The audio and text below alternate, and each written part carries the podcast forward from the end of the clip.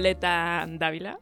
Bienvenida a una pregunta literal. ¿Qué tal estás? Muy bien, muy contenta de estar aquí contigo esta tarde, Elena. Muchas gracias. Pues a mí es que me hace mucha ilusión, porque tú en redes sociales te defines como bibliópata, que ahora vamos a entrar en ese, en ese término, en lo que significa, pero tú eres abogada, has dedicado parte de tu vida profesional a la abogacía y en 2015 fundasteis Cultural Plans, si tengo bien entendido. Sí, sí, por ahí. Y también eres una de las fundadoras de Bicultural, que es la agencia de comunicación y gestión cultural. Entonces, la pregunta de todas las preguntas en este podcast, la de la que parte todo, es ¿a ti te gusta leer? Pues me gusta mucho leer, aunque la verdad que no sé si es una cuestión de únicamente de, de gustos o de pasiones, porque realmente eh, la lectura posiblemente sea lo, lo que más ha configurado mi identidad. Entonces, decir me gusta, que es algo que me gusta, eh, pues se me queda quizá un poquito corto. Y luego porque también eh, aunque me pueda apasionar, como decía antes, eh, los libros, me, apasionan los libros, ¿eh? además de la lectura, em, no, la lectura para mí no siempre es solo disfrute, ¿no? es también muchas otras cosas, es estudio, es, es bueno, es intentar entender al otro, entenderte a ti mismo, entender el mundo en el que vivimos, ¿no? Es también incluso una obligación, bueno, un derecho, por supuesto, pero para mí, desde luego, es una necesidad y algo de lo que no sé prescindir. Y eh, el término de bibliópata, ¿de dónde sale? Bueno, pues es que realmente yo creo que no solo me pasa a mí, ¿no? Es esta cosa eh, de, mm, bueno, que me gustan muchísimo los libros, ¿no? Hasta un punto de, bueno, pues que tiene un poco de... de, psicópata. Exacto, de, bueno, realmente no, no sé si es muy, desde luego no es moderado y no sé si es también muy sano ir acumulando libros y además, em, pues eh, tengo mucha mm, vinculación sentimental con muchos de mis libros, ¿no? Mm. Tengo... Eh, bueno, muchos libros dedicados también, que mm. eso también eh, bueno, pues eh, hace que, sean un poco como ese, ese tesoro que estoy... Bueno, esa pequeña herencia que va a ser creo que la única que le voy a poder dejar a mis, a mis hijos. Y, mm, y luego es que, no sé, me encanta verme rodeada de libros, eh, me encanta mirarlos. A veces no tengo tiempo para leerlos todos. Y, y miras las estanterías. Miro las estanterías.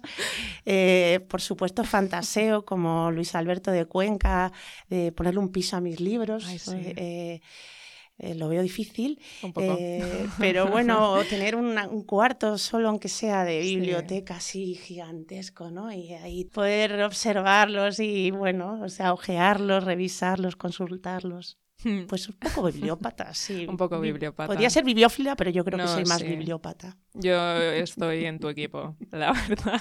¿Y cuándo empezó este, este afán, este, sobre todo también cuándo, si es que notaste que empezó a formar ya también parte de tu identidad?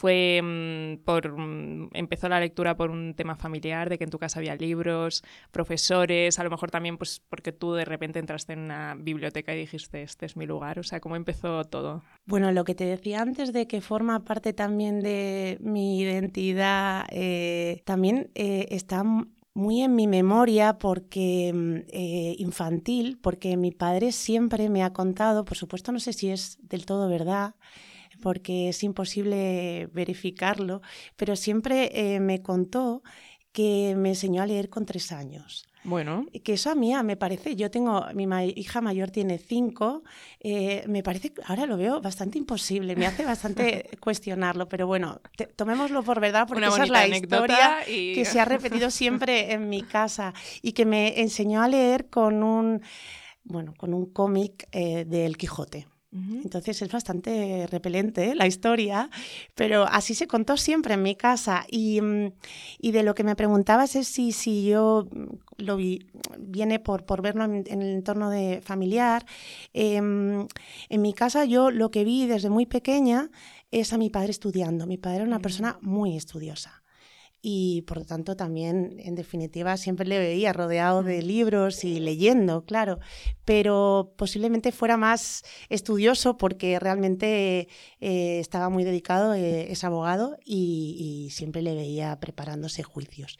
Y luego en mi casa había mucho libro, entonces yo de pequeña no entendía, pero mi padre siempre fue muy lector de historia y de, estaba obsesionado con la guerra civil.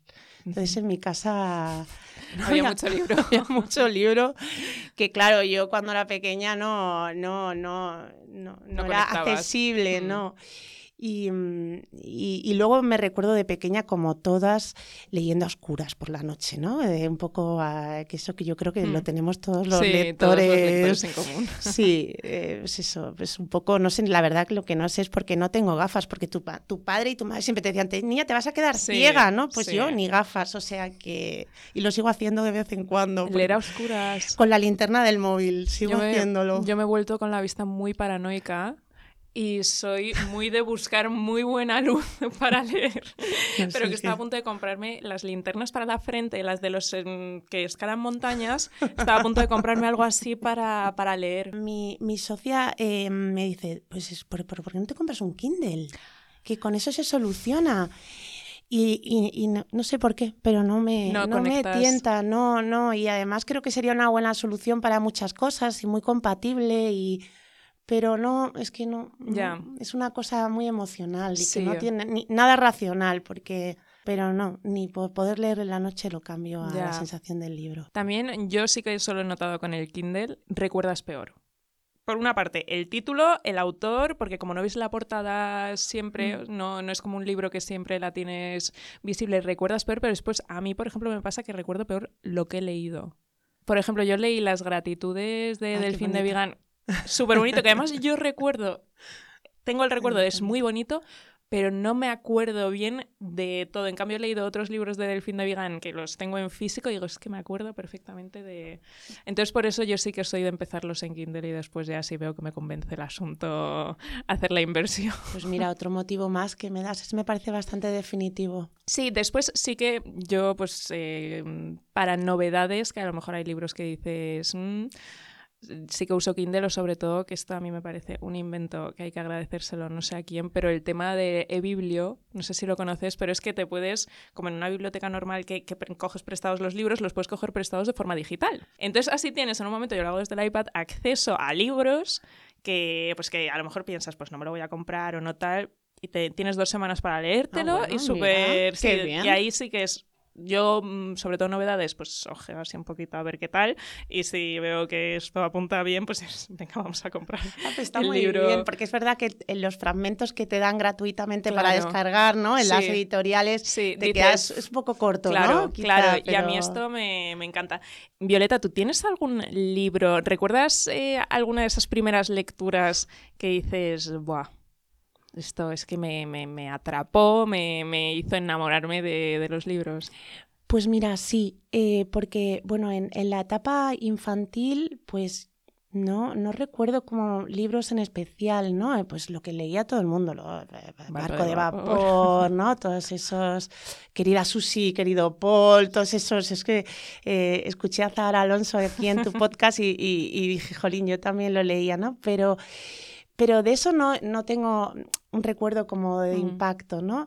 Pero sí que recuerdo perfectamente em, mi primera sensación de, uff, eh, fue con los renglones tercios de Dios, mm. de Torcuato Luca de Tena, ¿no?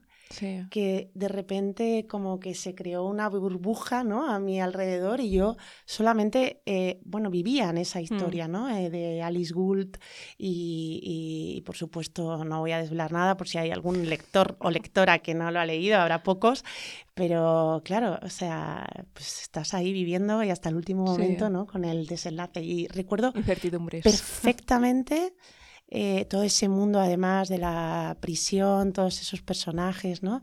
Los recuerdo perfectamente de, del impacto que me, que me generó como lectora. Sí. No podía parar de leer. Esos son los mejores libros. Sí, y fue también la primera sensación de una lectura adulta. Mm. O semia. Bueno, era una hmm. lectura adulta, claro. ¿Con cuántos años lo leíste? Pues igual lo leí ya, o sea, mayor, pues con 12 años o así. Esa fue una lectura muy, Sí, marcó, marcó un, antes y un después, sí. Mm, ¿Y cuánto tuvo que ver tu amor, pensando ahora también en, tu trayectoria profesional, en que tú estudiaste Derecho, mm. Mm, te has dedicado a la abogacía, mm. ¿cómo ha influenciado tu amor por los libros el cambio profesional que, que diste? Bueno, muchísimo, muchísimo. Em, a mí me, gustaba ¿eh? el, ejercicio del derecho, que por hmm. cierto también tiene mucho que ver con los libros. Es una profesión muy, evidentemente, muy de estudio, muy de libro, ¿no? Em, muy de los clásicos también. Bueno, pues tuvo mucho que ver realmente porque a mí me gustaba lo que hacía, pero yo siempre notaba que, no terminaba de ser mi hmm. vocación, ¿no? Siempre... Y realmente eh, teníamos un club de lectura eh, unos años antes de, montar Cultural Plans eh, y de ahí pues empecé a entrar en contacto con, editores, con, autores. Luis Alberto de Cuenca, de hecho, vino alguna vez a nuestro club de lectura. Y de ahí hice un máster de edición con, mi actual socia, por cierto, con Patricia, con mi socia de Cultural Plans. Y porque a las dos, bueno, teníamos esa cosa, pues fantaseábamos un poco con, montar una editorial. Pero el máster, desde luego, nos quitó totalmente la idea. Sí, nos quitó. Y de hecho hay alguna, ¿sabes que Estaba Sol Salama, eh, eh, la editora de, Tránsito. Eh, o sea, que, que, no, no, no debió ser una mala escuela, pero a nosotras nos quitó totalmente la, la idea. Y, sin embargo, justo haciendo el máster de edición se nos ocurrió la idea de hacer Cultural Plans, un poco mm. con todo lo que habíamos aprendido del mundo editorial y también con esa experiencia que habíamos tenido del club de lectura en el que habíamos disfrutado muchísimo y habíamos generado una comunidad en torno a los libros y también al disfrute. Yo es que también te quería preguntar por, por el tema del club de lectura porque pues eso, que Cultural Plans nace por un club de lectura que además se hacía en tu casa o cuando erais aún pocas y después se fue expandiendo y que ya llegó un punto que no, que no cabíais, pero después también tú ahora mismo creo que según tengo entendido, tienes un club de lectura. otro club de lectura. Y también un club de poesía. Entonces, em, muchas veces se tiene la lectura como una actividad eh, solitaria, porque al final pues también necesitas cierta introspección mm. y cierto, pues dejadme en paz que tengo que leer. Pero a ti te parece que leer también es una buena vía para generar comunidad? Por supuesto que sí, ¿no? Y además yo creo que se ve ahora en esa proliferación de clubs de mm. lecturas, ¿no? Que, que me parece una maravilla, por cierto. No sé si antes había tantos y no eran tan visibles o realmente es que han crecido, no tengo los datos, ¿eh? pero en cualquier caso me parece que, que, los libros generan comunidad, nada más que hay que ver las redes sociales mm. también, ¿no? Y, eh, y luego además, pues eso, la, desvirtualización, es decir, tener un, club de lectura físico, pues, pues es una forma también de acercarte a otra gente con tus mismos intereses. Y aparte, yo supongo que a ti también te pasará, ¿no? Que cuando lees un libro que te hace boom. Quieres compartir. Necesitas comentar y compartir. Bueno, al menos yo, ¿no? Sí, sí, sí, eh, creo que... Proselitismo de libros. Sí, proselitismo que, que, hacemos algunas, que pobre gente también alrededor debe acabar muy cansada, al menos en mi caso, porque soy bastante intensita. Pero bueno, sí, yo creo que esa parte de, de compartir. Luego en el caso de la poesía... Em, tenemos, sí, tenemos una, un, grupo que se llama Tequila y Poesía. Me encanta. Que llevamos un montón de años y es una cosa chulísima porque em, es gente que viene de, muchos ámbitos distintos. De hecho, hay muy pocos poetas. En el somos bastantes, ¿eh? veintitantos o hmm. así. Y hay muy pocos poetas, pero hay gente de, muchos, de muchos territorios, de, eh, eh, profesionales, de muchas ideologías muy distintas. Y, hemos encontrado en la poesía un lenguaje común, ¿no? En donde la palabra pues no agrede. Hmm. no necesitamos saber tampoco tanto del otro, ¿no? Y, pero sin embargo, la verdad es que ha sido una cosa muy gratificante. ¿Y cuál ha sido el último libro con el que has hecho proselitismo? Pues creo que con uno que tenemos en común, las dos, eh, estoy loquísima con Maniac. Con Maniac. De Benjamin Labatut. Sí. me ha dejado, bueno, me explota la cabeza. La verdad, estoy... Primero, me explota. Bueno, yo no soy escritora, pero si lo fuera, eh, tendría una sensación de joder, ¿cómo, cómo, cómo se puede escribir así, hmm. ¿no? Eh, tendría también una sensación como de envidia. De hecho, me lo ha dicho algún amigo escritor, ¿no?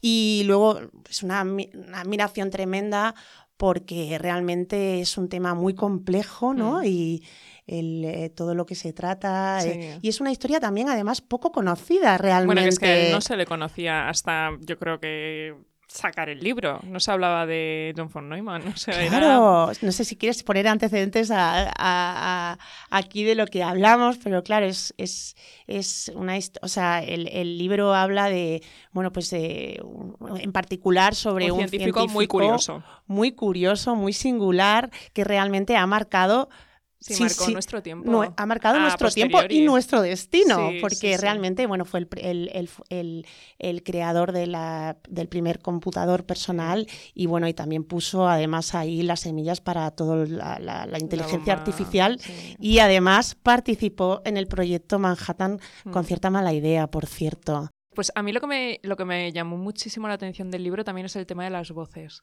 que me recordaba mucho al libro de Juan Tallón, Bueno, por favor, que es- maestra. Bueno, es que acabo de estar con él hace nada, hace tres semanas, y lo primero que le dije, Juan, no sabes lo que me he acordado de ti leyendo eh, Maniac, que lo había leído él también. Me dice, bueno, que no he sido yo el primero en hacer una novela coral, me Sí. dijo.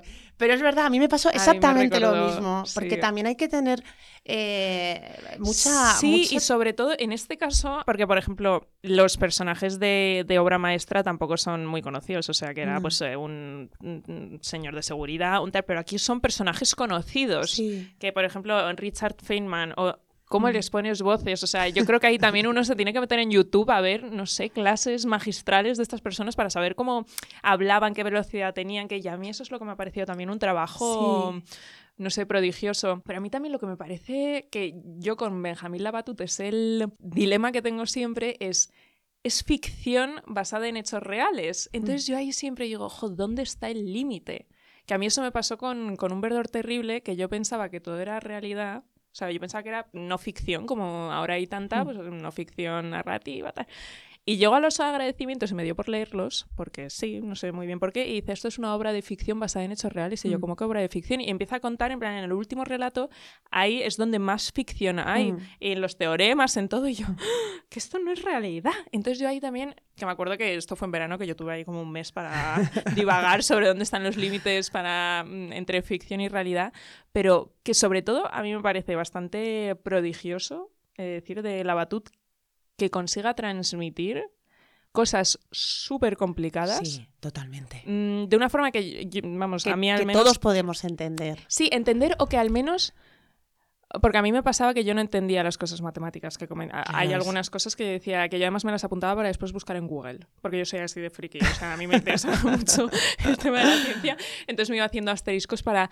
Pero decía, en este momento no lo estoy entendiendo, pero no me suena tampoco a chino No. completo. No. Y además, sobre todo, con un libro, que es que no sé cuántas páginas serán, 400 o no sé cuántas, Sí, pero que se te pasa... 400 o así, se pasa. se bueno, yo lo pasa he leído muy pocos días, sí, porque no Y podía yo con parar he hecho de proselitismo también. Sí, con- pero con, con, con un verdor terrible o con, Con o- Maniac. Ah, con Maniac. Con Maniac, sí. claro. Y después yo decía, bueno, pero si quieres empezar más light, un verdor terrible. Bueno, ¿sabes qué pasa? Que además es que cuando lees un libro así y dices, es que es, es- o sea, te, te ayuda a entender Sí. muchísimas cosas, Sí. ¿no? Y entonces quieres que la gente lo lea para que también sea partícipe, ¿no? De, Sí. ese, de, esa- de ese De ese entendimiento, de ese despertar, ¿no? Que también, que hace mucha mención en el libro, ¿no? Y de hecho, ese proselitismo del que hablamos, en, en mi caso ha hecho, un poco, ha hecho un poco efecto porque es el próximo libro de mi club de lectura. Anda. Así que Ah, por ahí, oye, mira... Se ha eh, conseguido. se ha conseguido, así que el 15 de febrero hablaremos, hablaremos sobre, sobre Maniac. Y Violeta, yo esto, mm, bueno, con- como ya sabes, te sigo en redes sociales. y mm, supongo que a ti, porque tienes tres hijos, Sí. supongo que la gente te preguntará y te escribirá preguntándote cómo haces para leer tanto Sí, con tres niños pequeños, que has dicho que la mayor tiene cinco años. sí, sí, sí, sí. ¿Cómo lo haces? Bueno, pues sí, de verdad, a veces, a veces me, me bloqueo, ¿eh? porque me lo pregunta mucha gente y es como, eh, llega un momento que es que me, primero me da, me da un poco de pudor y luego es como, no sé si es que la gente me, me está como Eh, cuestionando como cuestionando. ¿sabes? Y, pero bueno, pues, pues no lo sé, o sea, yo siempre tengo un libro en la mano. Mm. siempre, ¿no?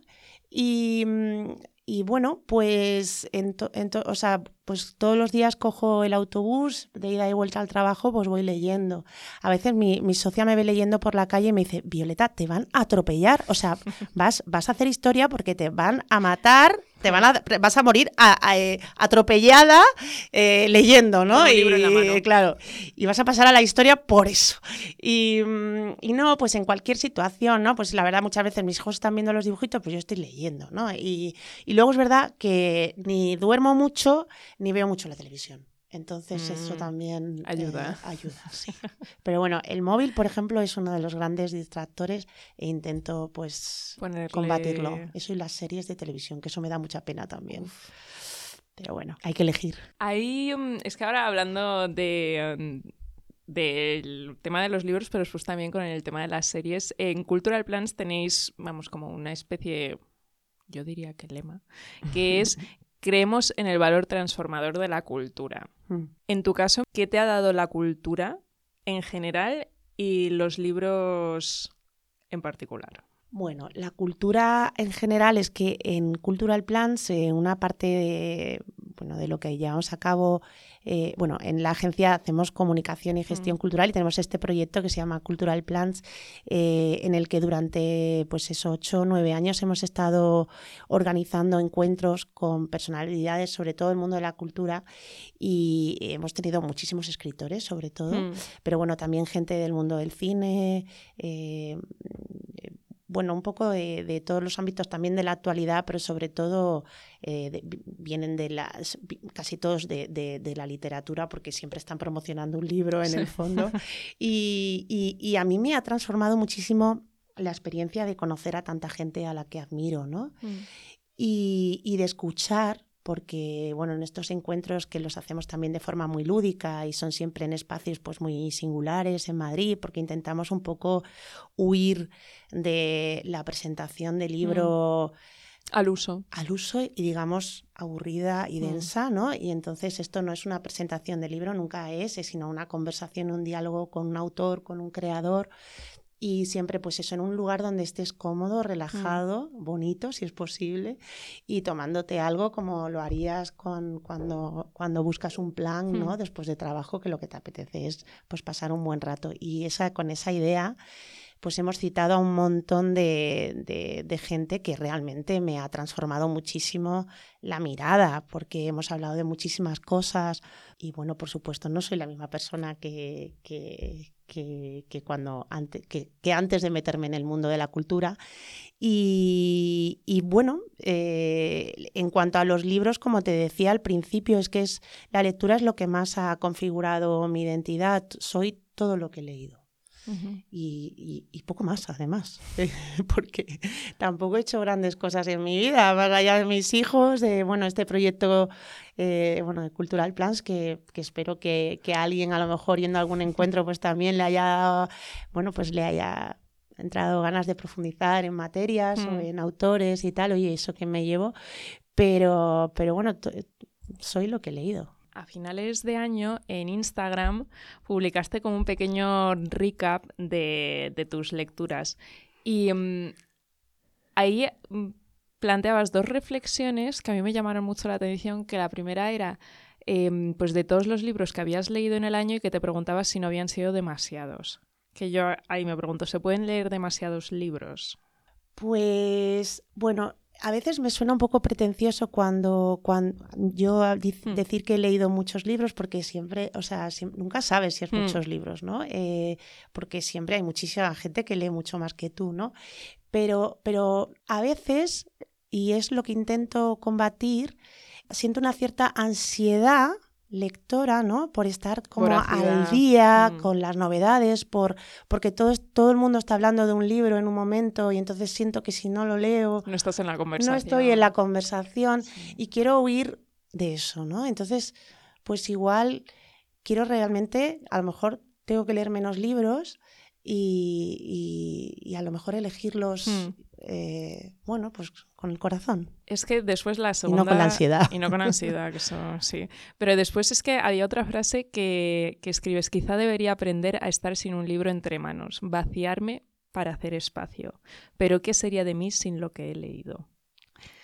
Es que es verdad, es que es verdad. O sea, eso es, es que no, no es que ya te lo que te he dicho antes para no repetirme, pero, pero a veces sí que noto, por ejemplo, em, y por eso lo de vaciarme para hacer espacio, eh, es verdad que leer por, por profesión y por obligación a veces satura mucho. No poder escoger las lecturas. fuera de micro. y, mm, y bueno, eso a veces también uno eh, necesita calma. Uno necesita, sí, em, liberarse un poco, ¿no? De, ver la lectura como una obligación por, bueno, por, porque tengo que leer muchos libros o porque tengo que estar al día o porque o porque necesito pues demostrar o lo que sea, ¿no? O, o entender cosas o estudiar o lo que sea, ¿no? Y luego también yo sí que siento un poco a veces hartazgo de la ficción. Sí. A veces, sí, esto sí, a veces necesito como, como leo mucha novela, y pues a veces, o sea, pues necesito, necesito intercambiar con ensayos, con pensamiento, con poesía. Necesito intercalar, sí, sí, sí. A veces, a veces siento un poco limpiar el paladar. Sí, sí. ¿Y, ¿Y, lees mucha poesía? Pues leo bastante poesía. Sí, también está el, esta comunidad que te he dicho que mm. tenemos de amigos en torno a la poesía. También, pues, como nos reunimos una vez al mes, pues también me hace como, bueno, pues siempre hay un tema, pues siempre estoy buscando un poco. Y luego también profesionalmente em, con Cultural Plans eh, hemos hecho un proyecto también muy bonito que se llama Bajo 35, mm. eh, de poetas menores de 35 años. Y claro, eso también me abrió un nuevo universo literario porque yo no era consciente de, del inmenso talento que hay eh, en los jóvenes, en la poesía actual mm. eh, joven. Hay un, bueno, estoy absolutamente bueno, fascinada, ¿no? Y, y, leo mucha poesía, pues porque la poesía, la verdad, me da mucho consuelo. O sea, a veces, sí, eh, si busco consuelo, siempre me refugio en la poesía. Y mm, de hecho, en pandemia, por ejemplo, en el confinamiento leí mucha poesía. Leía a Sharon Owls y mm, pues sí, leo, leo bastante poesía y, también leo, eh, intento eh, estar al día en, cosas de pensamiento y en ensayos, sí. Pero vamos, estar al día es una cosa muy pretenciosa y muy ambiciosa. Y claro, es que esa es también otra cuestión cuando uno se dedica profesionalmente pues, a temas culturales, como hemos hablado antes.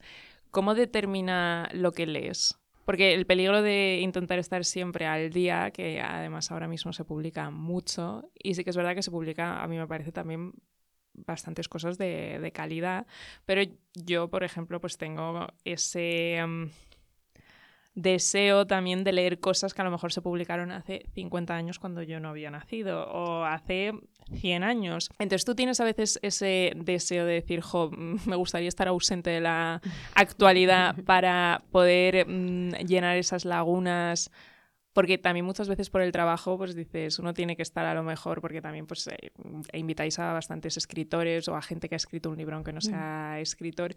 Entonces, ¿cómo determina tú, tú, sí, a los libros a los que acudes o sí que consigues por placer leer otras cosas? Pues determina mucho porque evidentemente aparte de, mi cuota de lecturas es, viene determinada por el invitado que tengamos en Cultural mm. Plans, ¿no? Eh, pero también... Em, como te decía antes, este año, por ejemplo, tengo el propósito de de verdad de ponerme así una cosa para no mirar lo que está leyendo todo el mundo y por ejemplo, eh, ahora mismo estoy leyendo a Steiner muchísimo mm.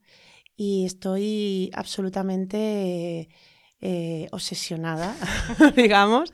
Eh, acabo de leer, bueno, estoy leyendo a Steiner y, estoy leyendo un libro que bueno, lo he leído el, mes pasado, pero lo, sigo como, vuelvo a él porque no quiero como olvidarme de cosas que he leído.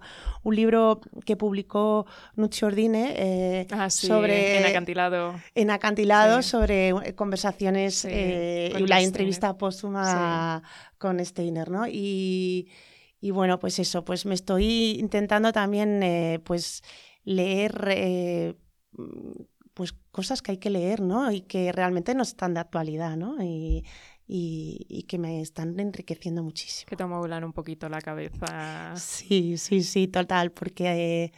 Sí, porque hay que leer. Eh, sí, a pensadores también. Sí, y hay que leer a los clásicos, que bueno, Steiner, pero, pero hay que, hay que, hay que mirar hacia Hablando atrás. De ¿no? Ordine, sí, que también. que habla, sí, esa reivindicación de los clásicos que han hecho tanto Steiner, que eran grandes amigos, Steiner y, y Ordine, eh, pues esa reivindicación de los clásicos, y hacen también una reivindicación que yo suscribo, que es el, a pesar de mi mala memoria, que es el aprender de memoria, by heart, ¿no? O sí. par cœur. ¿Y tú relees?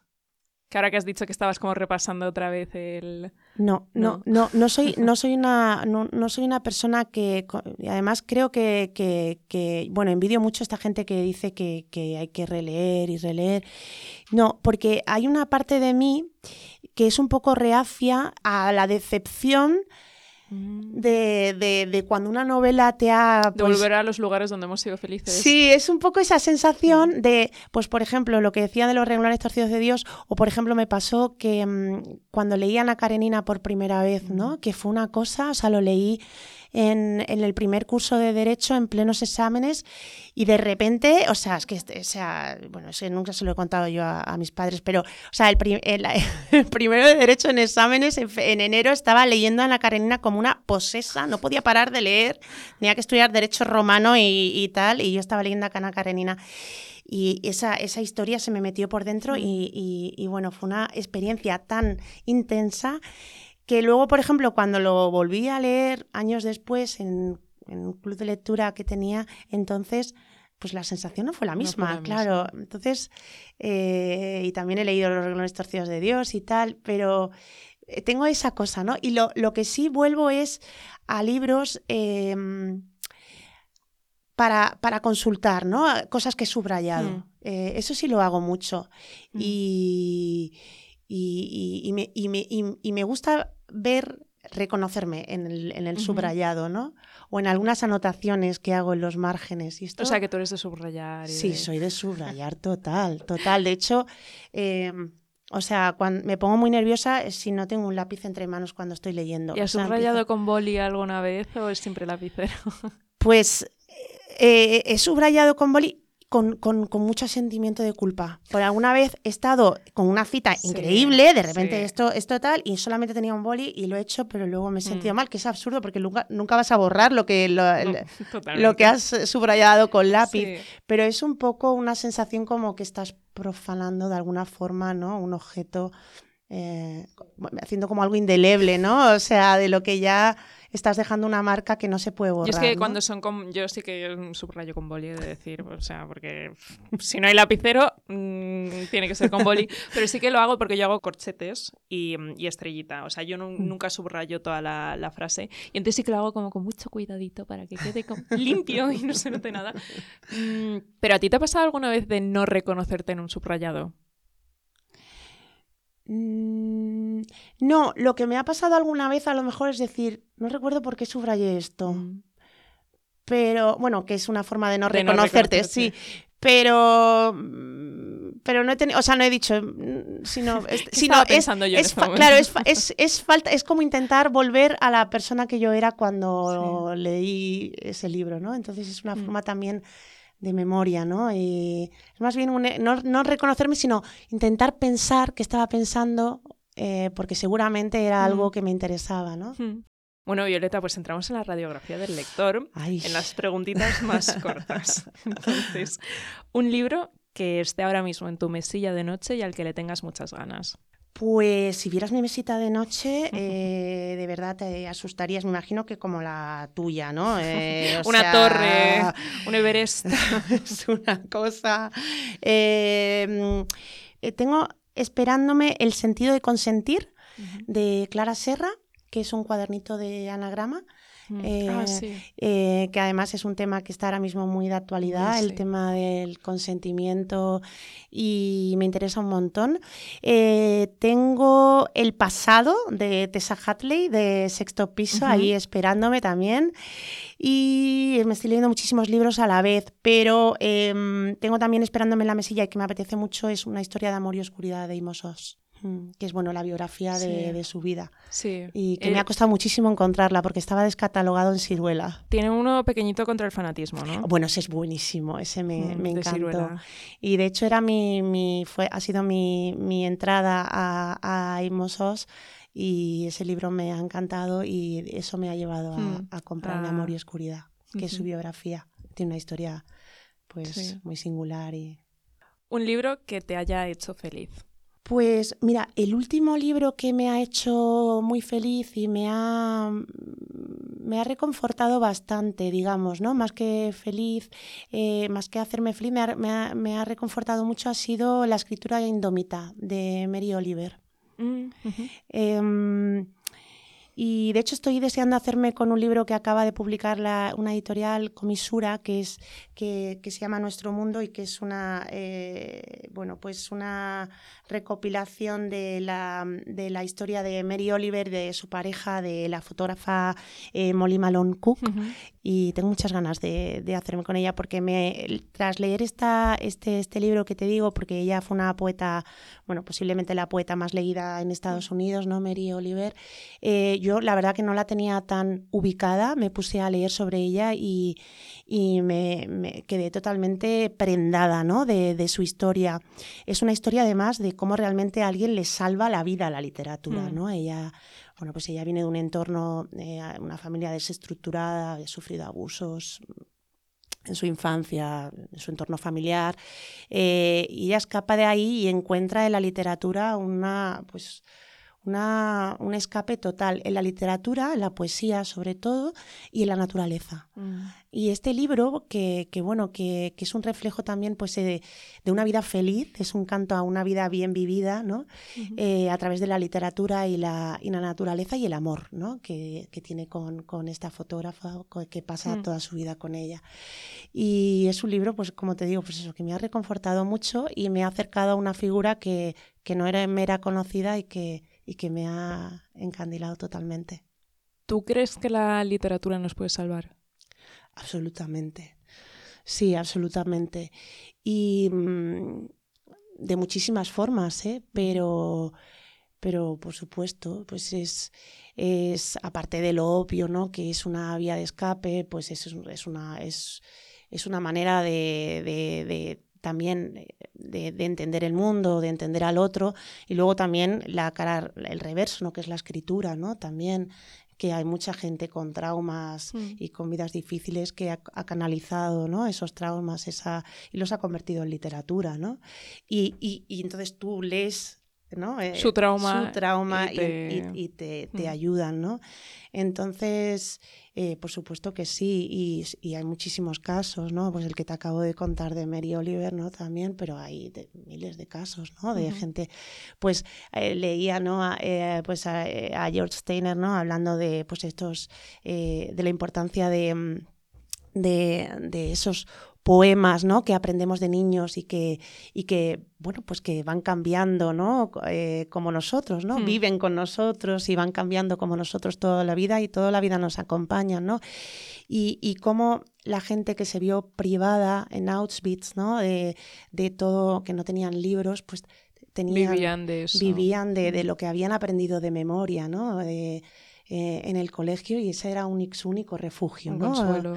Su único consuelo, sí. Mm. Y, mm, y es muy bonito eso, ¿no? Sí, aprender de corazón, ¿no? Que es la Sí. reivindicación, no aprender de memoria, sino aprender de corazón, que es como dicen los ingleses, Mm. by heart, ¿no? O. Parker, que es como dicen los franceses, perdón mi acento malo. Pero esa, esa traducción no, en español ¿no? No, no existe, no es la misma connotación, pero me gusta mucho lo de aprender de corazón. Mm.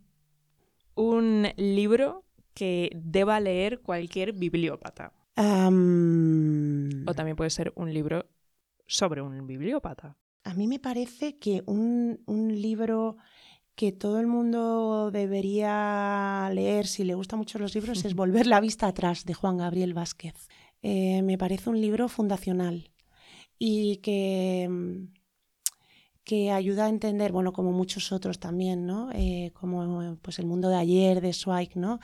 Ayuda a entender una época muy dramática del hombre, ¿no? En la que, bueno, pues hemos vivido una, un fanatismo, ese Mm. fanatismo que nos lleva a, a cometer las mayores violencias ¿no? contra otros seres humanos. ¿no? Y es eh, Volver la vista atrás eh, me parece una obra prodigiosa y cualquier eh, bibliópata como tú, si no lo has leído, yo se lo recomendaría. De Nobel, yo De. Nobel. Para mí sí, pero bueno, tampoco es que yo tenga, o sea, vaya a ser jurado nunca de los... Nunca se sabe, nunca se sabe. Una última lectura que haya merecido la pena. ¿Puedo repetir Maniac? Eh, es que, claro, es- si no, eh, diría también, eh, me ha gustado mucho eh, la parte fácil de Ismael Ramos, es que es mi última lectura y es eh, un libro un- de relatos, Ismael Ramos es poeta, ahí se acaba de estrenar en, en, bueno, en la narrativa y me ha gustado muchísimo, la verdad, eh, de las afueras, la editorial Las Afueras, que es una editorial eh, muy interesante, muy, muy nueva, no lleva mucho tiempo. eh, y me ha parecido una forma también de acercarme a, a la mirada de la gente más joven también, ¿no? A mucha gente que está perdida, ¿no? y, y qui- quién no lo está, ¿no? Pero especialmente pues ver a través de los ojos de gente pues más joven eh, me, ha, me ha resultado muy, muy interesante. Está muy bien escrito ese libro, muy recomendable. Un libro que te gustaría poder leer de nuevo por primera vez. Ana Karenina. Eh, pues la verdad es que sí, o sea, eh, no, ¿y sabes también eh, qué libro últimamente me gustó muchísimo, pero no lo voy a volver a leer? Lo que no tiene nombre, de Piedad Bonet. Es un libro que me, mm, me pareció, contando la desgracia que cuenta, porque eh, Piedad Bonet, bueno, perdió un hijo, se suicidó, Hmm. era, tenía un hijo esquizofrénico que, que, bueno, se suicidó tirándose además por eh, en, en- en un edificio. Eh, y ella escribió esta novela, Lo que no tiene nombre, que hace alusión a Hmm. eso, que claro, a que cuando uno pierde un hijo no hay Sí. un nombre para, para definir ¿no? Eh, esa orfandad. Y es un libro luminoso, que te reconcilia en muchos sentidos con, con el sentido de- del vivir ¿no? y del buen vivir. ¿no? Y mm, me gustaría volver a leer, pero sé que no me va a creer, no me va, no, no me va a generar esa misma Impresión. impresión, sí, porque me tocó muchísimo. Mm. Pero bueno, si no también me hubiera dicho Ana Karenina. Un libro dedicado al que le tengas mucho cariño en tu biblioteca. Pues es que tengo muchísimos libros dedicados, la verdad. Tengo libros firmados de Domingo Villar, que, bueno, pues que, mm, que nos dejó hace, eh, bueno, no, no llega a dos años. Y, mm, y tengo libros, eh, era- éramos, bueno, aparte de que fue, una- fue uno de los, unos de los escritores que conocí en ese club de lectura original antes de tener Cultural Plans y nos hicimos amigos y de hecho su mujer está en mi club de lectura actual y, y Domingo era una persona eh, a la que todavía añoro mucho, eh, supongo que, que ha dejado mucha huella en mi vida y tengo todos sus libros firmados y dedicados y, y esos libros me daría muchísima Mm. pena eh, que les pasara algo. Mm. ¿Y tienes algún libro de Domingo Villar preferido? Pues eh, esto lo- se, se lo dije a él, ¿eh? a, a mí me encantó el último barco. Pero muchísimo. Y luego tiene eh, un libro que no es de su autoría, pero lo ha traducido eh, él con Luis Solano, de hecho, que se Ujú. llama Cosas, que es eh, de Ah. Castelao, Sí. que lo publicaron en libros del asteroide. Asteroide. Y, mm, y me encantó, la verdad, esa traducción que hicieron de, Mm. de Cosas de Castelao me encantó. Y te- ese es un libro que guardo con mucho cariño. Y además yo no había leído a Castelao y todavía me acuerdo a Domingo embroncándome un poco, en plan, ¿de verdad no has leído al, ma- al maestro Castelao? Y yo, no, no, pero ya lo voy a leer, Domingo, no te preocupes. Y de hecho la dedicatoria es, va por esa, esa, ese- esa vía. Pero el libro que más me ha gustado de Domingo es El último barco. Y ahora que mencionabas eso de que te dio casi el libro para... ¿A ti te gusta que te recomienden libros? Muchísimo, me gusta muchísimo que me recomienden libros. Y además soy bastante obediente. Cuando veo que Cuando alguien... en... Cuando confío en, en, por supuesto, cuando confío en el criterio de alguien, que me pasa con gente en Instagram eh, que pues que cuando hacen una recomendación, pues ya está en mi radar y lo quiero leer y me fío. Y luego también eh, cuando alguien, eh, como antes cuando estábamos en el, en el off, eh, me recomienda un libro con vehemencia y con mucha pasión, siempre, siempre hago caso. O sea, a veces no, no me puedo hacer con él, pero ya se me queda ahí, digo, eso es un libro que, tengo, que tengo que leer, porque un libro que despierta pasiones, en la lo literario, que es donde más o menos me muevo, aunque suene un poco, eh, pues hay que leerlo, claro, evidentemente, sí, sí. También un libro que hace llorar. Eh, hay que leerlo también porque sí, sí, sí, es que no es tan fácil hacer llorar desde la literatura, ¿no? Y eso es que te ha movido y es que no es tan fácil. Esta conversación la tuve con Jacobo Vergareche hace poco, en plan, porque yo, por ejemplo, a mí el libro que más me gusta de Jacobo Vergareche es eh, Las estaciones de regreso, que es el primer libro que publicó con Círculo, de, Tiza, aunque son fabulosos ¿eh? los, los otros dos que ha publicado con Asteroide. Me han encantado las despedidas, de hecho con las despedidas he llorado un poquito también. Pero, y, mm, pero sí, eh, no, es, no es tan fácil hacer llorar ni hacer reír en la literatura. Bueno, quizá más difícil todavía hacer reír. Yo creo que sí, sí. no parece impostado, es más difícil. Una temática sobre la que te gustaría que se escribiese más? Pues mira, creo que no se escribe mucho sobre la amistad. Eh, se escribe muchísimo sobre el amor, se escribe muchísimo sobre muchísimos temas, sobre la muerte, sobre la maternidad, se escribe mucho, ¿no? Ahora por lo menos también em, sobre la identidad sexual y tal. Y creo que no hay, no se hace tanto caso al tema de la amistad. Y jolín, la amistad es una cosa también bueno, que te hace, o sea, que te hace tener una buena vida, ¿no? Los lazos de amistad y, que te salva también, incluso muchas veces eh, son amores más verdaderos incluso que el que tenemos con nuestras parejas y nuestros, incluso nuestras familias en algún momento, ¿no? Y yo creo que no hay, no hay tanta literatura sobre la amistad ni mm. sobre la soledad sobre que la soledad no tiene por qué ser mala, ¿no? Eh, tampoco, pero, pero bueno, esos son dos temas que, me parece que no, no se escribe tanto. Un escritor y un libro que hayan sido clave en tu desarrollo como lectora y como persona. Yo diría que el primer libro que fue clave en mi configuración lectora, digamos, fue El extranjero de Albert Camus, porque lo leí también eh, muy jovencita eh, mis padres me enviaron al extranjero cuando en tercero de BUP, que tenía 16 años, y mm, eh, tuve un profesor que marcó realmente eh, sí, marcó mi vida porque al final me, bueno, pues me dio acceso a unas lecturas que, y a una análisis crítico de esas lecturas, eh, bueno, muy anglosajón, ¿no? Muy americano el tema de, bueno, pues de leer y de reflexionar, ¿no?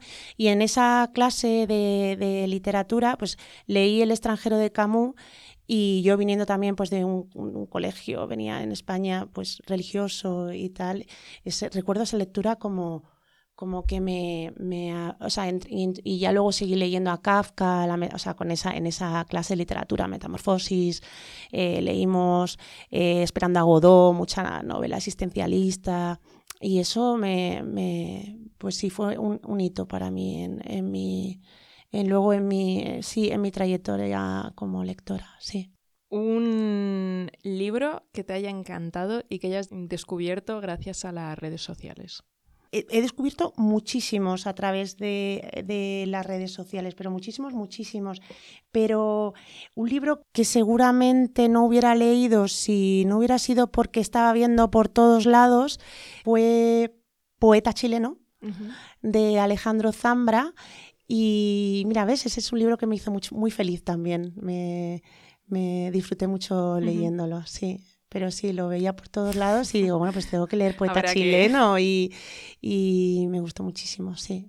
Mm, ¿Y tuviste esa sensación de que hay libros que hay libros que dices, jo, de verdad, la calidad hace que mucha gente hable sobre ellos. O sea, que no es solo ser mm, superventa es barato, sino que hay una razón por la que todo el mundo está hablando de ese libro y que es porque es buenísimo. Claramente, claramente, lo que hablábamos antes, ¿no? De la pasión que despiertan los libros y que hay que hacer caso cuando alguien está haciendo ese proselitismo y está como absolutamente desesperado porque leas ese libro, ¿no? Y eso, de eso va un poco la comunidad que se, que se crea en Instagram y en la club de lectura, ¿no? Pues te lees un libro a ver, dentro de, de, no se me entienda mal, de lo literario, porque la verdad es que, o sea, que, que me parece muy bien que cada uno, y, pero yo, o sea, no me muevo tanto en la, en, en la novela, pues, en el bestseller, en, en, en, en la novela de entretenimiento, hmm. la verdad. O sea, no me, no, no tengo nada en contra, ¿eh? me parece muy bien la gente que lea lo, que lea, que lea, simplemente que, lea. Pero en, ya en lo, en lo más, en, la litera, en lo literario, si alguien se lee algo y te lo está recomendando de vida a muerte, te lo tienes que leer, ¿no? O por lo menos anotarlo para leerlo. O... Tomar nota mental. Exacto, tomarlo para leerlo porque bueno, la vida es así y queremos leer más de, de nuestras posibilidades. Hmm. Un poemario al que vuelvas mucho. Pues yo leo mucho a Margarit, a Joan Margarit. Mm. Sí, y ahora mismo estoy leyendo Casa de Misericordia, estoy releyendo, ¿ves? La poesía sí releo. Eh, Joan Margarit, que es el poeta de línea clara, ¿no? Y, y, con el que posiblemente más eh, conectado de los poetas españoles, sí, diría eso, pues Casa de me gustó mucho Joana también, pero sí es que Joana es sí, que me dejó... sí, es que Joana es una cosa tan bonita, ¿no? Y tan emocionante y tan pero es todo eso, ¿no? Y es, es, luminoso también, ¿no? Como él la recuerda también, ¿no? Sí, es el amor. Sí, es el amor. En todas sus facetas. Sí, pues Joana sí. Y mm. luego también es que tengo pues la típica, el típico tocho así como de antología. y, y, entonces pues sí, diría que Joan Margarit, cualquiera de sus poemarios. Pero también me gusta muchísimo Sharon Olds. Y El Salto del Ciervo, que tiene una traducción de Joan Margarit, ah. es de los poemarios que más me han gustado en mi vida. Pues eso sí que. Y El Salto del Ciervo, traducido por Joan Margarit, de Sharon Olds un libro que hayas releído más de dos veces. Pues mira, realmente eh, he leído muchas veces en la biografía del silencio de Pablo Dors. Eh, ese libro sí que, mm, que lo, he, lo, he, leído más de dos veces, lo he subrayado muchísimo. Y mm, en la primera lectura, porque además lo leí y nada más terminarlo lo volví a empezar. Em, pero bueno, es un libro muy cortito y bueno, pues me encontré respuestas de que, bueno, que me ayudaron mucho en un momento dado y a las que intento pues volver. Y aparte de que, bueno, me inicié un poco en la meditación tras ese libro, como millones de personas, creo, ¿no? y ahí sigo peleándome con, con, la meditación y con la práctica. Y vuelvo, eh, lo he leído muchas veces, sí. ¿Un libro preferido del que seguramente nadie o poca gente haya oído hablar? Pues mira, me sorprende que no, em, por ejemplo, en redes, no he visto, hay un libro que, em, que me encanta que se llama Los que le llamábamos eh, Don Manuel de Josefina Carabias, que fue además una pionera del periodismo. Y es una semblanza de Manuel Azaña, eh, apasionante, por cierto, eh, como crónica periodística, un poco al estilo de Chávez Nogales. Si, has leído Chávez Nogales, te va a encantar. Y es una crónica pues, del Madrid de esa época. Del Madrid de las tertulias, del Ateneo de esa época, ¿no? Además también de cuando iban al Ateneo, pues gente como Unamuno, Valle Inclán, toda esa intelectualidad que hubo eh, en un momento dado en España, ¿no? Que fue un, pues una época dorada. Y además es un libro que te ayuda a entender mucho de la atmósfera que precedió a la guerra civil. Y, pero escrito, pues eso, con una agilidad periodística, con mucha gracia también. Em, y me parece que es un libro que la gente no, no, no ha hablado sobre ello. Sacaron una reedición porque estuvo mucho tiempo, es un libro, claro, evidentemente durante la dictadura, pues evidentemente es un libro que estaba censurado. Ella se fue a España además y volvió eh, ya muy mayor, eh, pero lo, en esta edición que ha publicado Seis Barral lo prologa Elvira Lindo, como recuperando esa figura de Josefina Carayas porque realmente fue una pionera, de, una pionera en el periodismo. Y es un libro que, que, ya te digo yo, creo que no es suficientemente conocido para lo bueno que es. Tu experiencia de lectura ideal, un cómo, un dónde, un cuándo. Pues como te comentaba al principio, pues es que realmente... Mm, Andando por la calle. Sí, o sea, es que como llevo siempre un libro a mano, pues a veces las situaciones se crean. Pero, a ver, pues idealmente, idealmente es que me, es muy difícil encontrar silencio en mi casa. Es una cosa... Eh, muy inusual en mi casa con tres hijos pequeños es muy inusual encontrar silencio. Entonces, eso ya pues, pues sería lo ideal. A veces lo tengo, de repente un viernes por la tarde están todos invitados a cumpleaños y cosas de esas, y de repente me siento en mi, en mi sillón, que es un, es un sillón que tengo además porque tiene una luz cerca, y me pongo un té o una copa de vino, preferiblemente una copa de vino, la verdad, ya depende de la hora, pero bueno. Y... No juzgamos si son las 12 de la mañana. a veces también, si es sábado o domingo. Y, y ese, ese momento de abandonarse ¿no? a, la lectura en un sillón.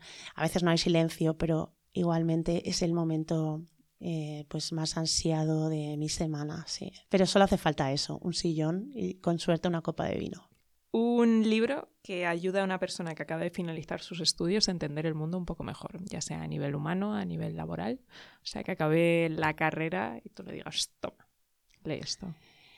Pues, o sea, yo creo realmente que mm, para entender el mundo que vivimos hay que conocer el mundo de ayer, ¿no?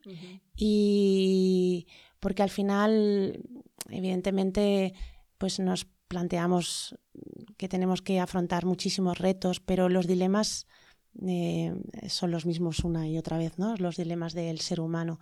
Y pues lo que decía antes, pues eh, el, mundo de ayer, ¿no? De Zweig. Em, diría también que, que em, leer los clásicos, ¿no? Eh, incluso El Quijote. Es mm. que, y, también le recomendaría, es que tengo una, una prima eh, muy jovencita que está a punto de acabar la universidad y le quiero regalar La conversación infinita de Borja Hermoso, que es una recopilación de ciruela con entrevistas que ha ido haciendo en esta última década, creo, o algo más quizá, con los pensadores más importantes del siglo XX, ¿no? Y ahí está Steiner, ahí está Habermas, ahí está, bueno, es que está todo lo más importante, bueno, está, está Pablo Dors también, Nazaret Castellanos, o sea, eh, pero bueno, los mayores pensadores. Entonces es como una pequeña cápsula ¿no? de todo lo del pensamiento del siglo XX y que como te decía, que creo que para entender el mundo de hoy hay que entender el mundo de, de, ayer, de los que nos preceden, ¿no? Y por eso los clásicos y por eso el pensamiento del siglo pasado que explica mucho yo creo, en el momento en el que mm. estamos. Y también le daría Maniac, también porque el tema de todo. el tema digital y el tema de la inteligencia artificial y el tema de, bueno, de cómo nos ha cambiado la vida todo, todo mm. todo, todas esas inteligencias no humanas, ¿no? Y esa fuerza. Exacto, entonces eso también. Pues Violeta, vamos con la última pregunta. Un libro que regalarías sin parar. Pues últimamente he regalado muchísimo Amor y Pan, que es un poemario de Paula Melchor, porque me parece un librito, no me gusta mucho la palabra deliciosa, pero es que como habla también de comida, es, es, es delicioso. Es, un libro eh, pues que sorprende además y, además también incluso hay gente que es, un poemario, pero se lee como si fuera una novelita y para la gente que quiera introducirse mm. a la poesía, pues eh, es una buena forma. Sí, y además es muy cortito, entonces es una cosa muy regalable, la portada es muy bonita, la, editorial Letra Versal, que es de Angelo Néstor, que es un amigo querido, eh, hacen genial toda esa parte gráfica, así que es un regalo un poco joya también, porque los libros tienen que ser bonitos también, ¿no? Para regalarlos, ¿no? Yo ¿Tú eres creo. de... ¿A ti te parece que un libro tiene que ser bonito? ¿Le das valor? Le doy mucho valor a no, no solo a la estética, que me parece que tener una portada atractiva, porque ahora cuando vas a una librería, ¿no? Hay tanta oferta que quieras que no, y una portada bien diseñada. Mm. O todo lo contrario, a Claro. una portada que dices tú, pero oye, ¿esto por qué es tan feo, no? Es que... que... Bueno, y luego las, las editoriales que ya tienen su diseño ya, que es reconocible, ¿no? Sí. Eh, bueno, como todas sabemos, Acantilado, Libros del Asteroide, ¿no? Hay muchísimas, Anagrama. Eh, pero sí, yo, yo soy, yo, como te decía, yo soy muy bibliófila, en el sentido me gustan mucho las ediciones eh, antiguas también, o sea, soy de, de ir a librerías de viejo y comprarme primeras ediciones también, en mi casa hay un rinconcito. Y sí, a mí me gustan los libros bonitos. Por ejemplo, me he comprado un libro que me ha encantado hace nada, que es una novela gráfica que no suelo leer y que me ha recordado que tengo que leer más, eh, una novela que se llama Allison. Mm. Y, y me ha encantado y realmente fue un flechazo con la con Visual. la visual totalmente lo vi en la librería y dije bueno qué bonito este libro no pues lo tengo que leer y, mm, y sí así que igual un poco esteta sí soy Pues Violeta, muchísimas gracias por, por venir aquí, por venir a una pregunta literal. Ha sido estupendo, yo me lo he pasado muy bien. Y la cosa es que mm, tengo ahora la lista de libros por leer ha aumentado un poco. Pero bueno, eso yo también siempre lo agradezco muchísimo, que se me descubran nuevos libros. Así que muchísimas gracias. muchísimas gracias a ti lo he pasado fenomenal y la verdad que da gusto eh, venir aquí eh, y hablar con alguien tan apasionado de los libros como tú la verdad. Una bibliópata. una bibliópata más. Hoy vamos a hacer un club no muchas gracias Elena de verdad. Gracias